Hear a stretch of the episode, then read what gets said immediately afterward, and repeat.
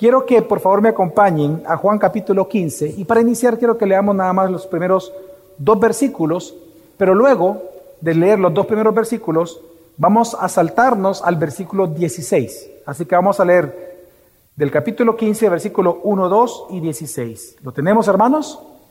Dice así la palabra del Señor. Yo soy la vid verdadera y mi Padre es el viñador. Todo sarmiento que en mí no da fruto, lo quita. Y todo el que da fruto, lo poda para que dé más fruto. 16. Vosotros no me escogisteis a mí, sino que yo os escogí a vosotros y os designé para que vayáis y deis fruto y que vuestro fruto permanezca. Vamos a orar. En esta tarde, Señor, te damos muchas gracias de que estamos aquí reunidos en tu nombre, porque es alrededor de tu gloria, de tu palabra, de tu imagen, Señor, alrededor de tu de todo tu ser es que estamos aquí nosotros reunidos, motivados por tu Santo Espíritu. Estamos alrededor, Señor, de tu propia gloria, en adoración delante de ti, Señor. Por eso, mi Dios, yo te pido que en esta tarde tú nos puedas hablar como siempre lo haces. Señor, que me permitas a mí no ser un estorbo a la predicación de tu palabra, sino que por el contrario, Señor, dame de nuevo sabiduría, claridad de exposición pero también, Señor, a todos nosotros un corazón humilde y sincero para recibir tu palabra, que dé fruto al ciento por uno. Te lo pedimos en el nombre de Jesús. Y todos decimos, amén. La semana pasada estuvimos predicando, hermanos, acerca de que los discípulos tenían miedo ante la inminente muerte o inminente partida de Jesucristo después de su muerte y con su resurrección. Ellos tuvieron miedo de quedarse solos, miedo de que aquel gran proyecto que ellos tenían en mente, que el reino de Dios sería un reino político, un reino militar, en donde Jesús sería el gobernante y ellos serían, digamos, los magistrados, ese proyecto estaba a punto de acabar. Pero obviamente ahí había una razón también de miedo, es un miedo natural de quedarse solos porque amaban a Jesús. Pero Jesús los consoló. Y vimos la semana pasada que los consoló diciéndoles, no se turbe vuestro corazón.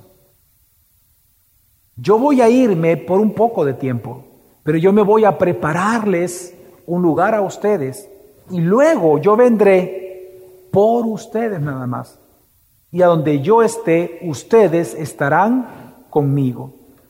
Pues precisamente fue en ese contexto en que Jesús les dice estas palabras y es estando en lo que se llama el aposento alto, aproximadamente unas 20, un poquito menos horas antes de morir Jesús, antes de que él fuera apresado, en el aposento alto es que Jesús dice entonces, en ese contexto de muerte inminente que Él haría por nosotros, es que Él vuelve a hablar y dice ahora el séptimo yo soy que encontramos en, en el Evangelio de Juan. Es estando ahí en este aposento alto, en la última noche con ellos, que Él les dice, yo soy la vid verdadera. Y cuando, él, cuando Jesús dice esta metáfora acerca de sí mismo, hermanos, Jesús les está enseñando el deber que ahora ellos tienen de quedarse en este mundo, porque Él tiene que partir, y les va a hablar del deber que ellos tienen como discípulos de Jesús. Y el deber de ellos es dar frutos permanentes, dar fruto constantes, dar frutos constantemente, dar frutos de manera permanente. Y la manera que Él va a decir y que Él está enseñando, que hemos leído el texto, es permaneciendo en Jesús. Jesús lo que comienza a enseñar es que Él es la vid verdadera. El Padre es el viñador, ¿Y quiénes son las ramas? Nosotros. Por lo tanto, si nosotros somos las ramas de la vid verdadera, lo que se espera naturalmente que tú y yo produzcamos mucho fruto. Porque Jesús produce fruto. Entonces el que está el que permanece en él, el que es cristiano dará frutos. El que no es cristiano no dará frutos y por lo tanto el Padre lo va a terminar cortando. Entonces, lo que Jesús está enseñando, hermanos, es acerca del deber cristiano. La semana pasada los consoló, diciéndoles acerca de dónde él iba a ir y el camino que ellos ya conocían para alcanzar. Pero ahora él va a hablar del deber cristiano. Porque una de las grandes preguntas incluso que se responde en este texto es, ¿cómo saber si yo soy cristiano? ¿Cómo tú puedes saber si tu hijo, por ejemplo, tu hija, tu esposo o tu esposo es cristiano? Pues en este contexto lo que Jesús está respondiendo es si esta persona da frutos según Cristo o no da frutos, si él permanece en Jesús o no permanece en Jesús. Es por medio de dar frutos. Si una persona da frutos, es porque es cristiano y dice la Biblia que por ser cristiano Dios lo va a apodar para que dé más fruto. Pero si alguien, porque no es cristiano, no da fruto, el Padre lo va a terminar cortando de ese lugar. Por lo tanto, hermanos, así que en este gran texto que estamos nosotros hoy estudiando y estamos leyendo, Jesús en primer lugar hace un llamado a los falsos convertidos, a los falsos discípulos, a la conversión. Jesús le está dando la última oportunidad que crean en Él. Él iba a morir la noche siguiente, el día siguiente, Él iba a morir. Él está dando la oportunidad de que se conviertan a los falsos discípulos, a aquellos que van a las iglesias, pero que nunca cambian su carácter y su conducta. No hay evidencia que han nacido de nuevo. Pero también, en segundo lugar, a los verdaderos cristianos Jesús ahora los está consolando.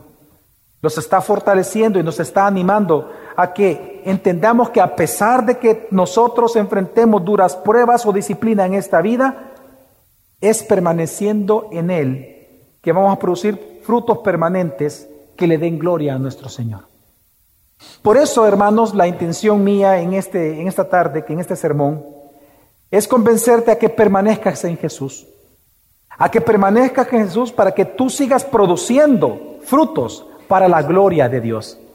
Así que en el sermón de esta, de esta tarde, en el texto vemos nosotros el desarrollo de esta idea. en este texto la idea central, hermanos, es bien fácil porque se repite constantemente, es dar fruto.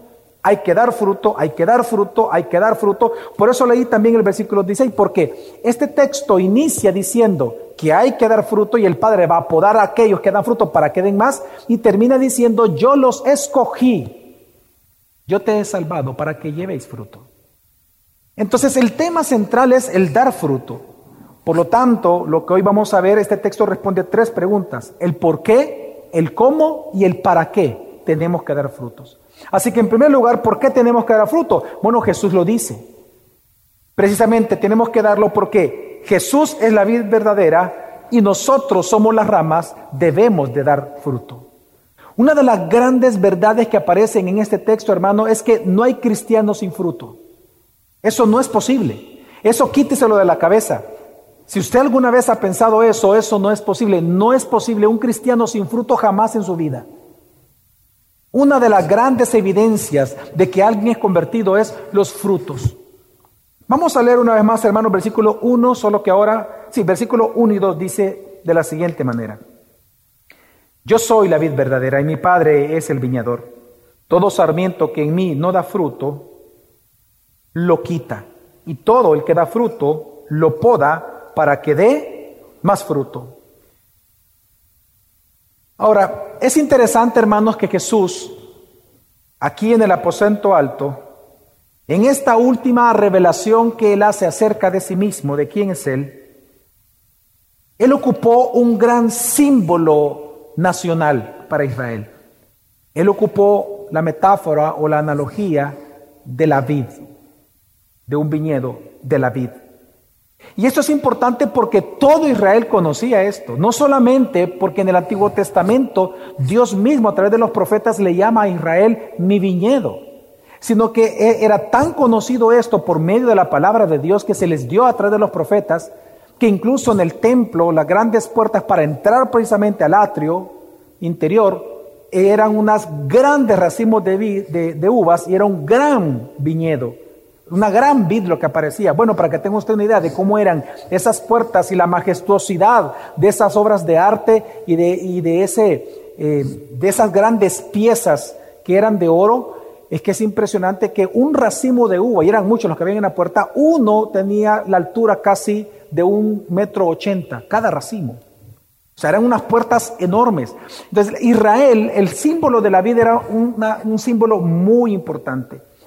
Y eso es así porque en el Antiguo Testamento Dios les llama a ellos su viñedo. ¿Y por qué les llama su viñedo? Porque Dios esperaba, hermanos, que como pueblo del Señor, como sus hijos, como su pueblo, ellos llevaran mucho fruto a las demás naciones.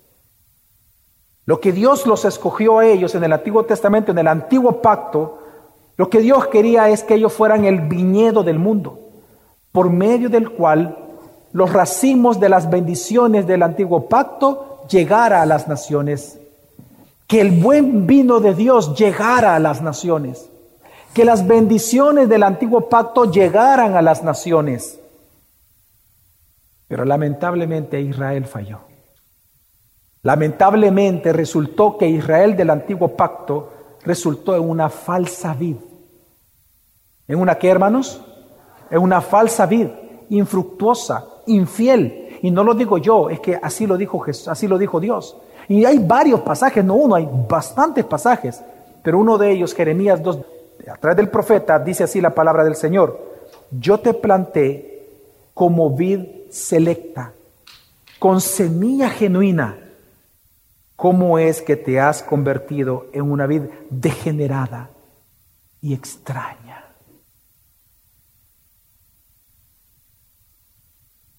Pues precisamente porque Israel falló en ser el viñedo de Dios para el mundo, es que cuando Jesús dice esto en el aposento alto una noche antes de morir, cuando él dice, yo soy la vid, ¿qué? lo que dice después es lo importante, yo soy la vid, ¿qué? Verdadera lo que él está anunciando, hermanos, es que él es el cumplimiento de ese símbolo. Que aquello en lo que Israel falló, él es el verdadero hijo de Dios, él es el verdadero hijo obediente, él es el Israel obediente, por lo tanto, él es la vid verdadera, quien va a traer las bendiciones del nuevo pacto para todas las naciones, lengua, tribu y pueblo sobre la faz de la tierra. Él es el cumplimiento de este símbolo. Lo que Jesús está enseñando es que no es Israel, hermanos, sino que solamente Jesús es la vid verdadera, que produce los frutos del nuevo pacto para que todo aquel que cree en todas las naciones se salve, porque Él es la vid, Él es la salvación, Él es quien te sustenta, Él es, Él es quien te sacia, Él es quien te conforta y te fortalece y te nutre y te hace crecer, porque Él es la vid, porque es a través de su savia que sus ramas se fortifican. A través de sus sabias, desde su savia es que sus ramas son fortalecidas, son vivificadas, crecen y se nutren. Por lo tanto, este texto es bien especial, porque por lo menos vemos aquí, hermanos, tres verdades importantes para nosotros rápidamente. Y lo primero que vemos aquí en este texto es que, hermanos, solamente Jesús, una vez más la exclusividad de Jesús, solamente Jesús es la fuente de salvación, de vida, de perdón y de crecimiento espiritual en la iglesia. Solamente Jesús. Porque solamente Él es la vid verdadera. Él no es una vid, Él es la vid. No una, es, Él es la vid, la que se esperaba, la de Dios. Lo segundo que vemos aquí es que también esto, esto es importante porque yo he escuchado algunas veces predicadores, predicaciones que hablan de, que hay que dar fruto, pero no explican qué es el fruto. Y, de alguna manera hay una tendencia dentro del cristianismo a pensar de que lo fruto que está refiriendo aquí el texto es el ganar almas. Obviamente eso es importante y está dentro de los frutos, pero es mucho más amplio. Así que la segunda verdad que encontramos aquí es que por cuanto Jesús, hermanos, es la vid verdadera, tú y yo tenemos que dar frutos. Sí o sí, no hay cristianos sin fruto, no existe eso. Eso no existe ni en la Biblia ni en el cristianismo, ni en la vida real. No hay cristianos sin fruto. Por cuanto Jesús es la vid y nosotros los sarmientos, tenemos que dar, hermanos, frutos. Ahora, ¿cuáles son estos frutos? Por lo menos cinco menciona el Nuevo Testamento. El primer fruto que tenemos que dar es una alabanza correcta. Hebreos 13:15, por ejemplo, dice que tenemos que ofrecer, dice, frutos de labios que confiesan su nombre. Digan conmigo, frutos de labios. ¿entiende usted? Uno de los frutos que a nosotros se nos espera como ramas de la vid, porque estamos unidos a Cristo, es frutos de qué? ¿Cuál es el fruto? ¿Cuál es la forma del fruto? Tus labios. Pero labios no que hablan sandeces. No, labios que mencionan, alaban y dignifican el nombre de tu Salvador Jesucristo. Ese es un fruto importante que se espera de ti simplemente porque eres cristiano. El segundo fruto que encontramos en el Nuevo Testamento son ofrendas generosas. Eso lo dice Romanos 15, 28, en donde en Romanos 15, 28 a las ofrendas Pablo le llama frutos. Y en Filipenses 4, 17 a las dádivas, a las ofrendas generosas, Pablo le llama frutos a su cuenta, a la cuenta de ustedes que se está siendo reservada en el cielo. Así que una manera en la cual nosotros este día podemos dar frutos genuinos como cristianos delante de Dios es a la hora de las ofrendas. Porque eso es una manera de dar fruto. Un fruto que se espera de ti y de mí como hijos de Dios es ofrendas generosas. Lo que en otras iglesias se llama diezmos. Ofrendas generosas. Amén. Tercer fruto que tenemos que dar, obviamente una conducta santa, una conducta piadosa, santa y por sobre todo justa. Porque precisamente a la justicia humana, a la justicia de Dios en nosotros, la Biblia le llama frutos de justicia. Esto nosotros los vemos en Filipenses 1.11, Mateo 3.8, 13.23 y otros textos en donde se nos dice a nosotros que tenemos que dar frutos dignos de arrepentimiento. Dice, por ejemplo, Mateo capítulo 3, versículo 13. Que ese es un tipo de fruto que tenemos que dar. Frutos de arrepentimiento, es decir, de justicia, que lo dice otros textos. Pero también, hermanos, obviamente, como les mencioné, el ganar almas, el evangelizar a otros, ese es un fruto. De hecho, en, Romanos capítulo 1, 13, Pablo dice que él quiere que ese ganar almas, él lo ve, dice, él quiere recibir frutos a su cuenta, dice. Porque el ganar almas, el tú evangelizar a otros, cuando tú compartes el evangelio, está dando frutos y está demostrándole al mundo que tú eres una rama verdadera y no una rama falsa. Porque a las falsas Dios las que dice, las cortará. Ahora bien, y por último, la quinta y es la más conocida de todas, el quinto fruto que los cristianos damos es precisamente un carácter semejante al de Cristo Jesús. Y este es uno de los grandes sentidos de esta, de esta, de esta metáfora. Si Jesús es la vid, las ramas tienen que producir los frutos de esa vid. Es decir, que tu carácter tiene que ser conforme a la vida. Lo que está enseñando aquí es que tu carácter tiene que ser aquello que dice Gálatas 5, versículos 22 y 23, cuando dice la escritura, más el fruto del Espíritu es, digan conmigo, que en orden, digamos lo que es, amor, gozo, paz, paciencia, benignidad, bondad, fidelidad, mansedumbre y dominio propio. Lo que se espera de ti y de mí es un carácter semejante al de Jesús. Hermanos, lo que está enseñando el texto bíblico es que la nueva vida en Cristo se evidencia por los frutos. Por, eso Jesús dijo, por los frutos seréis que conocidos. Pero es porque Él es la vid. Y si tú estás injertado en la vid, si tú eres rama de la vid, se espera que tú tengas las mismas características que el tronco que la misma savia que pasó por, por la vid pasa por ti. Lo que se espera es que tu carácter refleje el carácter de Jesús. Ahora, veamos la advertencia que hace Jesús respecto a su Padre, porque él dice, mi Padre es el viñador. Y él dice, la advertencia es, ahora, si tú estando en la iglesia, si tú estando sirviendo, y escucha bien, todo lo que hemos hablado, interesante que no aparece la palabra servicio. No digo que no es adoración a Dios, claramente es adoración a Dios. Pero quiero que entiendas lo que pesa delante de Dios. Más que lo que hagas con tus manos, es cómo es tu corazón. Él ve el corazón, no la parte exterior. La advertencia de Jesús es esta.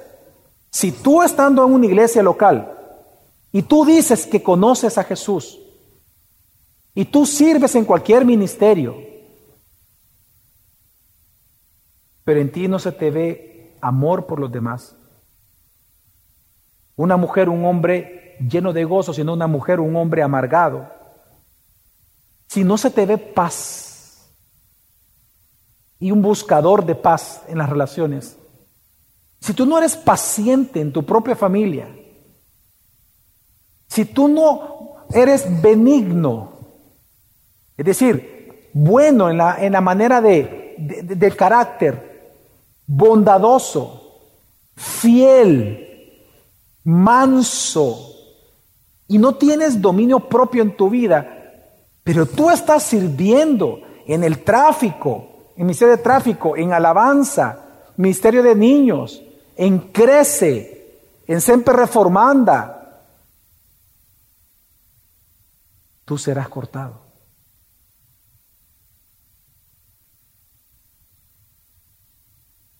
Tú serás cortado, es lo que está diciendo Jesús. Porque no se trata de lo que hagas, se trata de quién tú eres. Y la única manera de saber quién tú eres es por los frutos que das.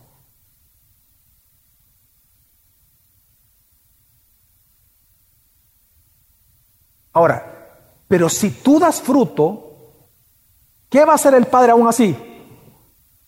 ¿Qué hace el viñador? A los que dan fruto, los corta, los poda para que dé más. Es decir, si no ves, es porque no es. Si no ves fruto en alguien, es porque no es rama de la vid verdadera. No es rama verdadera, es chafa. Sí, es chafa. ¿Ok? Miren, uno de los, de los lugares más bonitos, bueno, de hecho tuve el privilegio de que me acompañara el pastor Héctor, uno de los viajes más bonitos eh, que, que, estando estudiando en Sudamérica, él me acompañó a un viaje y fuimos a un viñedo. ¿Te acuerdas que nos llevaron a un viñedo? Y nos llevaron una época de poda. Y es tan impresionante ver eso. De hecho, la persona que estaba podando no era cristiano. Yo le pregunté y de hecho él, me dijo, no, yo soy ateo, me dijo. Y entonces podando, y yo le pregunté, mira, va, cuéntame, le digo, ¿y qué es lo que estás podando aquí? Y él me dijo, las ramas, se podan dos tipos de ramas, me dijo. La que no da fruto y la que le salió el fruto feo, el chueco. ¿Ah? El que no es dulce, exactamente, que no es dulce. Y entonces, ¿y cuántas entonces ramas al final le dejan? Porque es el tronco viejo, la vid siempre es vieja, entre más vieja la vid, el tronco, va a dar mejor fruto. Las ramas son las que hay que cuidar. Y él me dijo, no, cortamos todo y solo dejamos las dos ramas que más fruto dieron. Y a estas que les haces, las podamos, pero les dejas hojas, le dije. Sí, sí, porque si no se asfixian. O sea, nosotros lo que hacemos es cortarles alguna, algunas hojas para que la reacción de la rama es, si le corto todo, le dejo sin respirar. Entonces, no le corto todo, pero se le corta. Entonces, la rama para tratar de sobrevivir comienza a tomar de la vid en ese momento de estrés para la rama y toma de la vid, toma de la vid, toma de la vid la savia. Y es donde comienza a fortalecerse. Y es donde comienzan los grandes frutos. Y me dice, yo me acuerdo que cuando salimos del viñedo había una, una vid que estaba cortada intencionalmente para que la gente viera cómo es el color de, interesante ver eso, ¿no? El color de la, de la savia, que es completamente roja. Y ver todo eso es como, wow, o sea, de verdad que uno, los cristianos se gozan al ver todo eso porque uno dice, mi Señor Jesús, todo lo que Él enseñó es una planta para nosotros. Hermanos, Realmente existe un gran engaño hoy en día en las iglesias, que los cristianos inmaduros pueden ser inmaduros por muchos años. Les voy a dar un ejemplo. Actualmente un compañero de estudio, estábamos en una clase en línea, y entonces él estaba, yo no pude viajar, me tocaba viajar, pero no, yo pedí el permiso. Y él dice que el proyecto que le iba a presentar un proyecto de investigación, era sobre cristianos inmaduros en su iglesia. Y él contó un caso, dice, tengo una hermana, dice, él es pastor, dice, tengo una hermana en la iglesia, una de las, de las miembros, que ella tiene 15 años de ser miembro, pero en 15 años ella es una mujer que ha tenido conflictos. Una mujer amargada, una mujer que ofende mucho, una mujer que la hemos tratado, le ha dado consejería, pero es una mujer inmadura, dice. Ahora, lo que tiene es que sirve como nadie. Uf, servicial, dice. Ella sirve a todo y está en todo, nunca dice que no. Pero ella, por ejemplo, me dijo hace poco, después de 15 años, me dice, yo odio a mi esposo.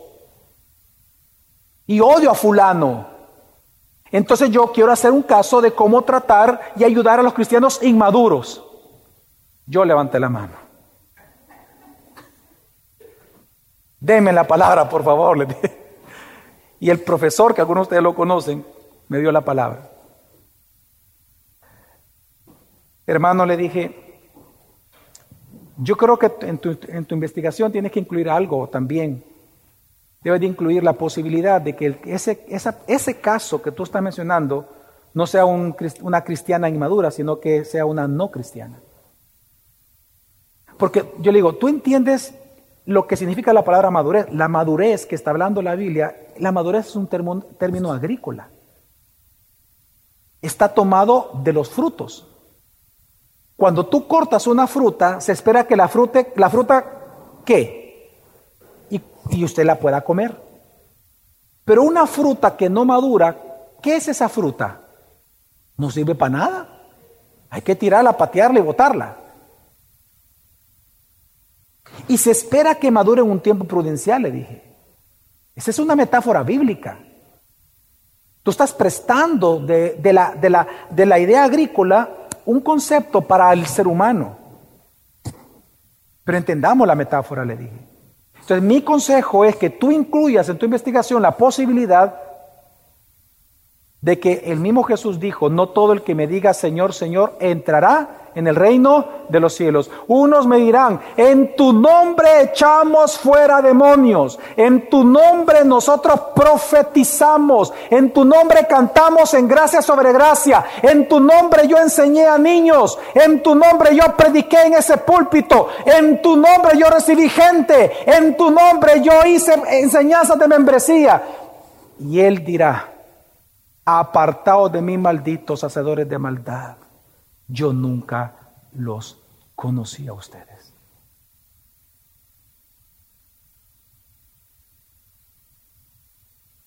Mi compañero fue, buena onda porque no, se enojó.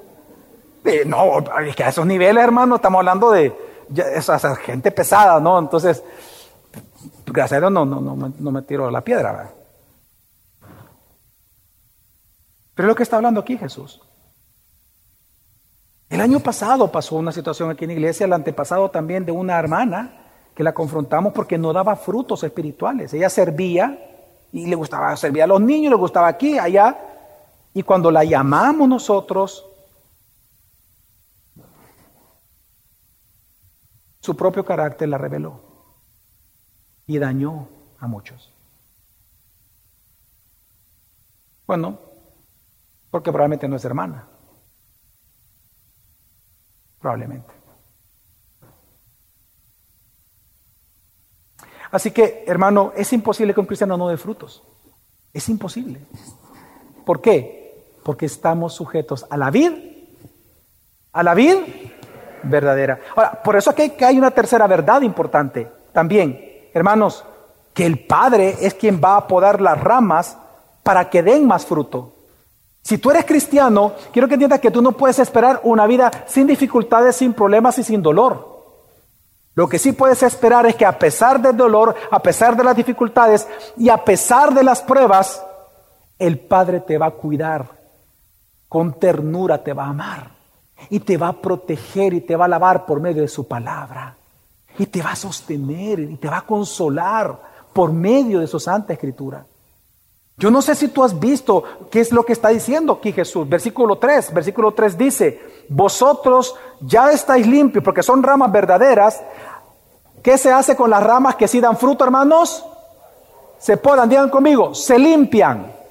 Ok, ¿cómo limpia Dios? ¿Cómo limpia el viñador? Versículo 3, vosotros ya estáis limpios por la palabra que os he ha hablado. ¿Sabe por qué dijo Jesús eso? Porque recuerdo que estaban sufriendo. Y ellos fueron consolados por la palabra de Jesús. Fue en un contexto de sufrimiento ante la pérdida de Jesús que Él da la palabra. Pues entonces, hermanos, esta combinación entre el sufrimiento como instrumento de Dios y su palabra como instrumento de poda, lo encontramos en toda la Biblia.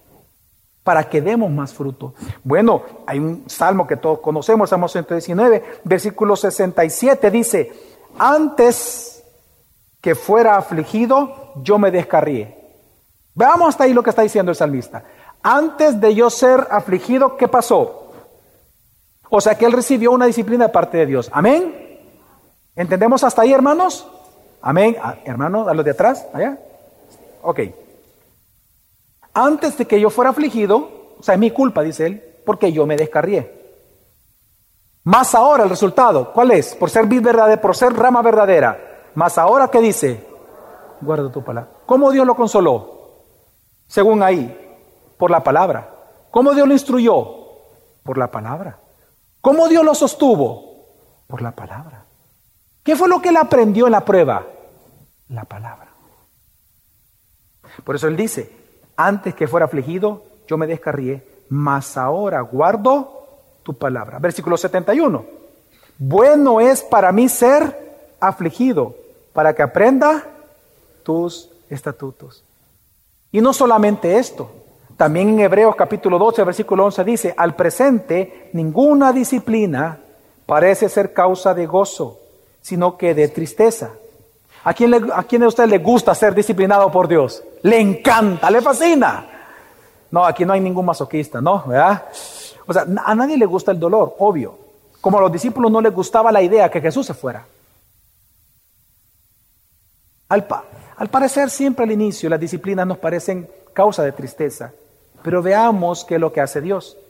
Sin embargo, a los que han sido ejercitados por medio de ella, ¿qué sucede? Les da después que, ¿qué, qué palabra aparece ahí? Fruto de qué? De apacible justicia, es decir, vida correcta. ¿Se portó bien? Pues es el resultado, portarse bien. Portarse bien. Ese es el gran fruto que da la disciplina. Así que hermanos, tenemos que comprender entonces que el sufrimiento, hermanos, vea, imagine por favor al, viñador. Ustedes han visto las tijeras de un viñador. Son, son unas tijeras de podar, ¿ok? Pues quiero que escuchen lo siguiente. El mango de la tijera es el sufrimiento, ¿ok? Cuando el, cuando viñador te va a podar, el mango es el, el instrumento, el mango es el sufrimiento, pero lo que te corta realmente es la palabra de Dios. Las tijeras, los cuchillos, es la palabra. Por eso es que luego dice Hebreos 4:12, porque la palabra de Dios es eficaz y viva y más cortante que cualquier espada de doble filo, como son las tijeras, que penetra hasta la división del alma y del espíritu, de las coyunturas y de los tuétanos, y es poderosa para que tú y yo, cuando estamos nosotros disciplinados y escuchamos la palabra, podamos discernir entre los pensamientos y qué más, y las intenciones del corazón, y entonces alinear tu voluntad con la voluntad de tu Salvador. Hermanos, Así que si tú estás dando fruto, aquí hay una gran verdad. Dios te podará. Dios te va a podar eliminando cada cosa que a ti te debilite en tu crecer espiritual, en, tu caminar espiritual, para que tú des más fruto. Todo aquello que te impide dar más fruto, Dios lo va a ir eliminando poco a poco en tu vida. Porque es una prerrogativa de Él, porque Él es Dios, porque Él es el viñador. Pero eso solo es posible si tú eres hijo de Dios verdaderamente. Si tú eres una rama verdadera de la vid verdadera. Así que, si son hijos, serán podados. Si tú, no, eres podado y no das fruto, es porque no eres hijo y serás cortado. Amén. Así que el mensaje de Jesús en esta parte es, ahora que son hijos, ahora que son discípulos, den fruto. Ese es, la, ese es el mandato. Den fruto. Ahora, hermanos, la gran pregunta es, ¿cómo? ¿Cómo damos los frutos de frutos de labios que alaban el nombre del Señor? ¿Cómo dar constantemente un carácter que se parezca al de Jesús? No es perfecto porque la perfección viene en el cielo. Pero acá, aún con imperfección, ¿cómo podemos dar estos frutos? Sigamos leyendo versículos 4 al 8. Dice así. 4 al 7, perdón, dice. Permaneced en mí y yo en vosotros. Como el sarmiento no puede dar fruto por sí mismo si no permanece en la vid, así tampoco vosotros si no permanecéis en mí. Yo soy la vid, vosotros los sarmientos o las ramas. El que permanece en mí y yo en él, ese da mucho fruto, porque separado de mí, nada podéis hacer. Si alguno no permanece en mí, es echado fuera como un sarmiento y se seca, y los recogen, los echan al fuego y se queman. Si permanecéis en mí, mis palabras permanecen en vosotros, pedid lo que querráis y os será hecho. ¿Cómo nosotros damos frutos para Dios? Hermanos, damos fruto permaneciendo en Jesús. Pero ahí viene otra pregunta. ¿Y qué es pastor permanecer en Jesús? Sigamos leyendo. Lo explica él en el versículo 9 y 10.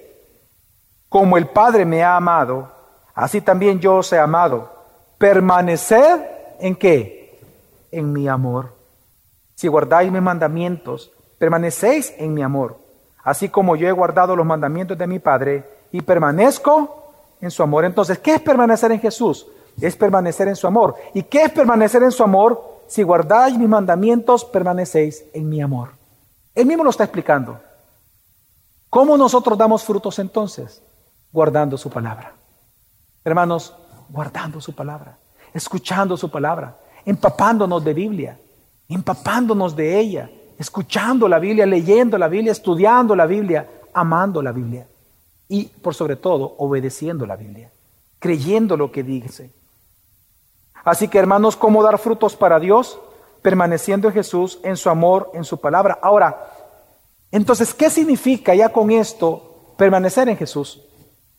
Pues permanecer en Jesús significa, hermanos, dejarnos persuadir siempre por su verdad y nunca elevar otra verdad por encima de la Biblia.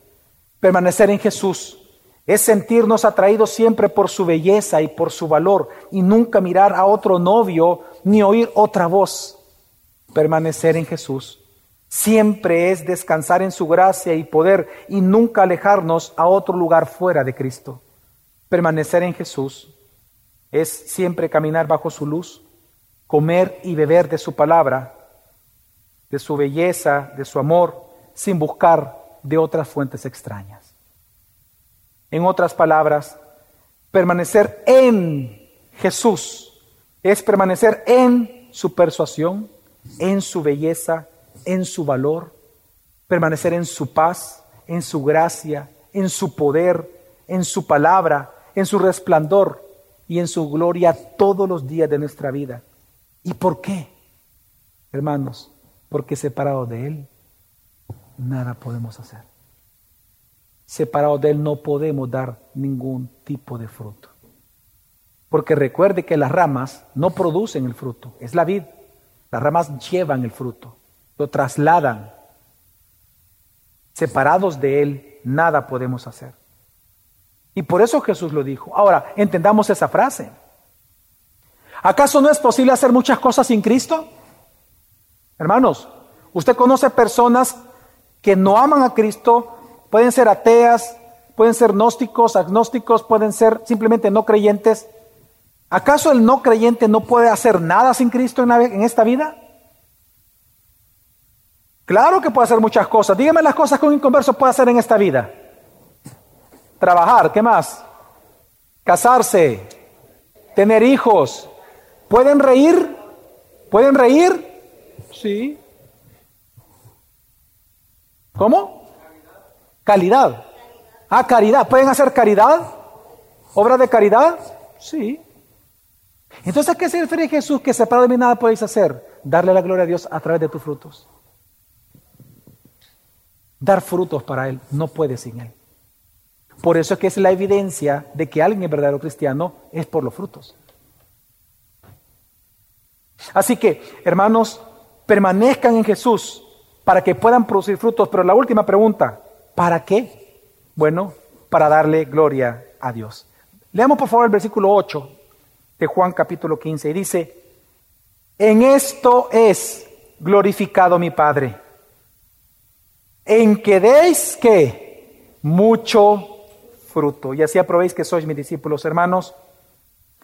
Dar fruto no solo es evidencia de que eres discípulo de Jesús, sino que dar frutos es evidencia de que estás dándole la gloria al Padre, hermano, y qué hermoso es eso.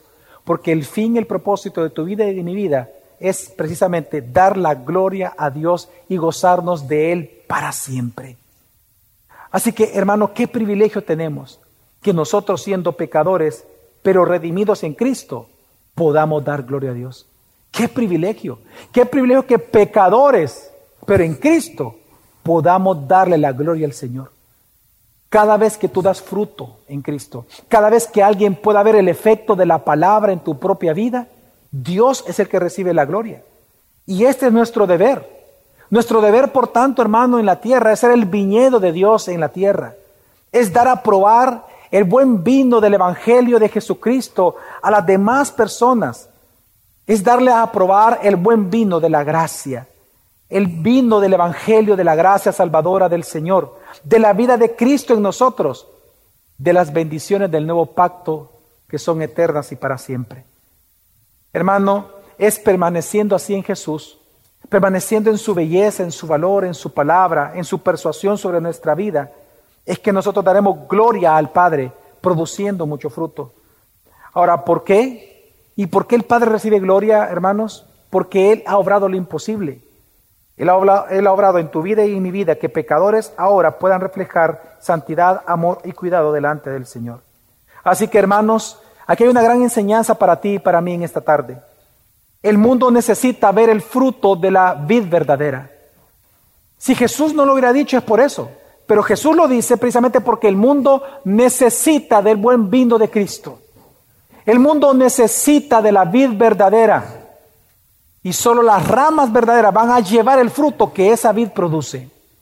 El mundo necesita a Cristo. El mundo necesita, por tanto, ver nuestro amor entre nosotros entre tanto odio. El mundo necesita ver nuestra bondad entre tanta codicia. El mundo necesita ver nuestra benignidad entre tanta maldad, nuestra paz entre tanta violencia, nuestro dominio propio entre tanta imprudencia, nuestra fidelidad entre tanto engaño. El mundo necesita ver, hermanos, esta expresión del Evangelio en nosotros, de la gloria de Dios en nosotros, pero para que Él realmente reciba gloria. Pero entendamos que separado de Cristo, nunca nada de eso podrá suceder. Amén. Por eso, hermano, por cuanto Jesús es la vid verdadera, porque el Padre es el viñador y tú y yo somos las ramas verdaderas de la vid verdadera, permanece en Jesús todos los días para que puedas producir frutos para la gloria de nuestro Señor. Amén. Y hermano, y observemos la gracia de Dios en todo esto. Ya leíste el versículo 11, lo que dice. Mira la gracia de Dios en todo esto. Él dice, estas cosas os he hablado para que mi gozo esté en vosotros y vuestro gozo sea perfecto. Hermanos, el gozo es posible en este mundo tan difícil, pero el verdadero gozo cristiano viene de nuestra satisfacción y de nuestra permanencia en la palabra. Pero este es un regalo de Dios para tu vida. Tú quieres gozarte en este mundo, permanece en Cristo. Tú quieres gozarte de verdad, permanece en la palabra. El gozo es posible. Pero lo segundo que este texto nos está diciendo, cuando él dice, estas cosas he hablado para que mi gozo esté en vosotros, hermanos, Jesús te ama. Jesús te ama, hermano. Él, él te ama tanto que Él quiere compartir su gozo, el gozo que Él tiene con su Padre, contigo. Que de la misma manera, porque es lo que dice el texto, en que Él ama a su Padre y el Padre lo ama a Él, ese mismo gozo quiere trasladarlo contigo. Jesús te ama, hermano. Y porque Él te ama, te ha injertado a Él. Y para que llevéis mucho fruto. Así que, hermano, porque Jesús te ama, permanece en Cristo Jesús. Y solo para terminar la idea, para aquellos que les gusta estudiar, ¿Cuál es la evidencia, pastor, de que estamos permaneciendo a Jesús? Amando al hermano, que por eso es que el texto termina hablando así. que tenemos que amarnos los unos a los otros como Él nos ha amado, porque la evidencia de que tú permaneces en Jesús es que estés amando a tu hermano todos los días de tu vida.